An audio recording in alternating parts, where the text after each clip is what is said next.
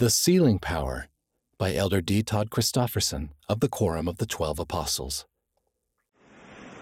It has been prophesied since at least the days of Isaiah that in the latter days the Lord's ancient covenant people, the house of Israel, should be gathered in from their long dispersion, from the isles of the sea and from the four parts of the earth, and restored to the lands of their inheritance.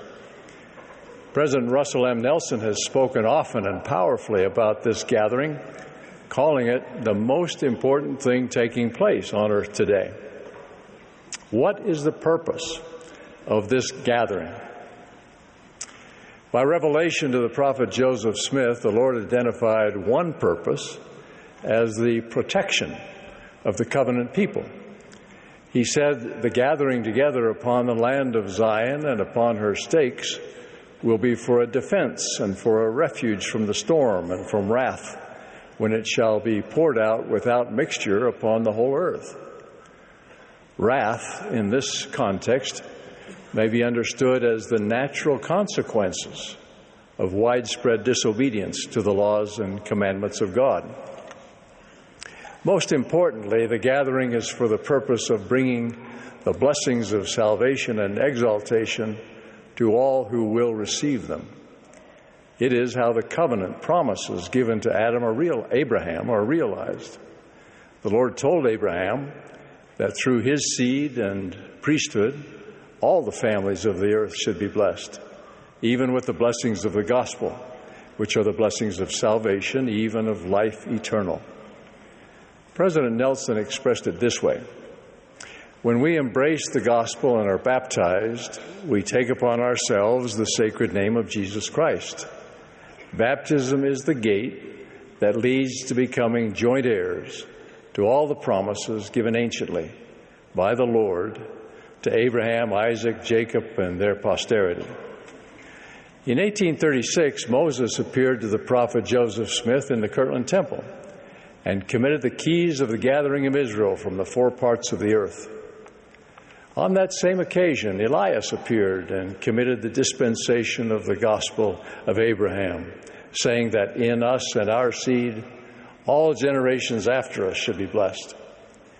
With this authority, we now carry the gospel of Jesus Christ, the good news of his or of redemption through him, to all parts and peoples of the earth, and gather all who will into the gospel covenant.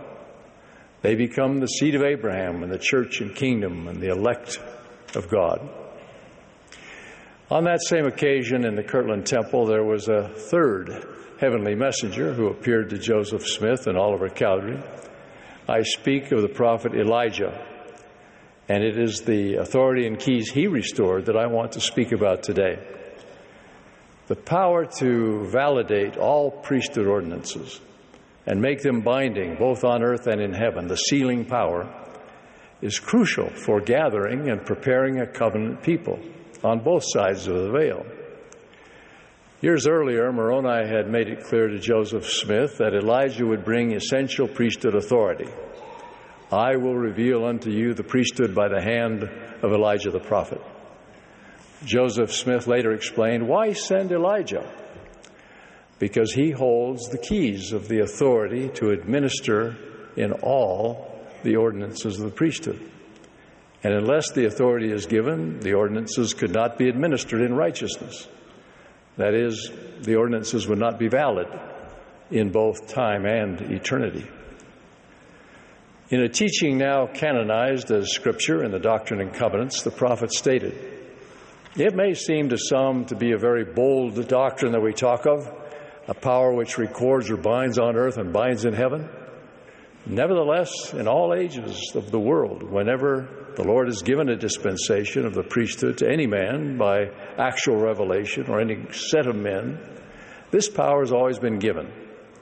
Hence, whatsoever those men did in authority, in the name of the Lord, and did it truly and faithfully and kept a proper and faithful record of the same, it became a law on earth and in heaven and could not be annulled according to the decrees of the great Jehovah. We tend to think of the sealing authority as applying only to certain temple ordinances. But that authority is necessary to make any ordinance valid and binding beyond death. The sealing power confers a seal of legitimacy upon your baptism, for example, so that it is recognized here and in heaven. Ultimately, all priesthood ordinances are performed under the keys of the president of the church. And as President Joseph Fielding Smith explained, he, the president of the church, has given us authority. He has put the sealing power in our priesthood because he holds those keys. There's another vital purpose in the gathering of Israel that has special meaning when we talk about sealing on earth and in heaven. That's the building and operation of temples, as the prophet Joseph Smith explained. What was the object of gathering the people of God in any age of the world? The main object was to build unto the Lord a house, whereby he could reveal unto his people the ordinances of his house and the glories of his kingdom and teach the people the way of salvation. For there are certain ordinances and principles that, when they're taught and practiced, must be done in a place or house built for that purpose. The validity that the sealing power gives to priesthood ordinances includes, of course, vicarious ordinances performed in the place designated by the Lord, his temple. Here we see the majesty and sacredness of the sealing power. It makes individual salvation and family exaltation universally available to the children of God wherever and whenever they may have lived on the earth. No other theology or philosophy or authority can match such an all inclusive opportunity. The sealing power is a perfect manifestation of the justice, mercy, and love of God. With access to the sealing power, our hearts naturally turn to those who've gone before. The latter day gathering into the covenant crosses through the veil. In the perfect order of God, the living cannot experience eternal life in its fullness without forging enduring links to the fathers, our ancestors. Likewise, the progress of those who are already on the other side, or who may yet cross through the veil of death without the benefit of sealings, is incomplete until vicarious ordinances bind them to us, their descendants, and us to them in the divine order. The commitment to aid one another across the veil can be classified as a covenant promise, part of the new and everlasting covenant. In Joseph Smith's words, we want to seal up our dead to come forth with us in the first resurrection. The highest and holiest manifestation of the sealing power is in the eternal union of a man and a woman in marriage and the linking of humankind through all their generations. Because the authority to officiate in these ordinances is so sacred, the president of the church personally oversees its delegation to others. President Gordon B. Hinckley said on one occasion, I've said many times that if nothing else came out of all the sorrow and travail and pain of the restoration than the sealing power of the holy priesthood to bind together families forever, it would have been worth all that it has cost. Without the sealings that create eternal families and link generations here and hereafter, we would be left in eternity with neither roots nor branches. That is, neither ancestry nor posterity. It is this free floating, disconnected state of individuals on the one hand, or connections that defy the marriage and family relations God has ordained on the other hand, that would frustrate the very purpose of the earth's creation. Were that to become the norm, it would be tantamount to the earth being smitten with a curse or utterly wasted at the Lord's coming. We can see why marriage between a man and a woman is ordained of God and that the family is central to the Creator's plan for the eternal destiny of His children. At the same time, we recognize that in the imperfect present, this is not the reality or even a realistic possibility for some. But we have hope in Christ. While we wait upon the Lord, President M. Russell Ballard reminds us that scriptures and Latter day prophets confirm that everyone who is faithful in keeping gospel covenants will have the opportunity for exaltation. Some have experienced unhappy and unhealthy family circumstances and feel little desire for an eternal family association. Elder David A. Bednar made this observation. To you who have experienced the heartache of a divorce in your family or felt the agony of violated trust, please remember that God's pattern for families begins again with you. One link in the chain of your generations may have been broken, but the other righteous links and what remains of the chain are nonetheless eternally important. You can add strength to your chain and perhaps even help restore the broken links. That work will be accomplished one by one.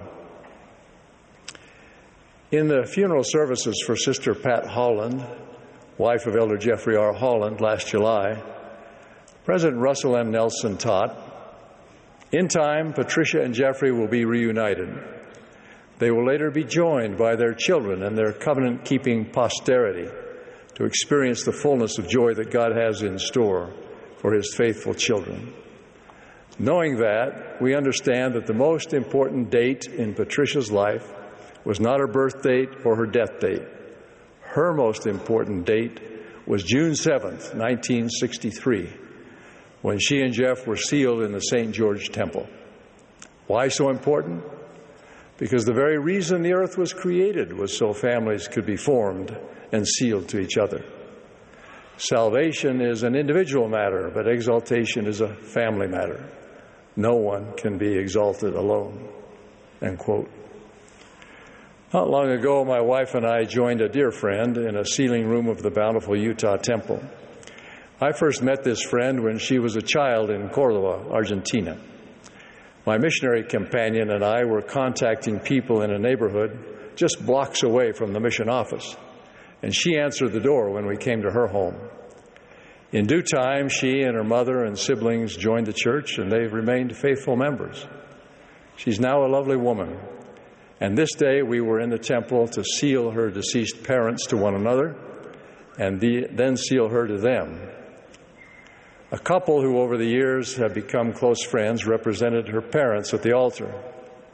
It was an emotional moment that became even sweeter when our Argentine friend was sealed to her parents. There were just six of us present on a quiet afternoon away from the world and yet, one of the most important things that ever takes place on the earth was happening.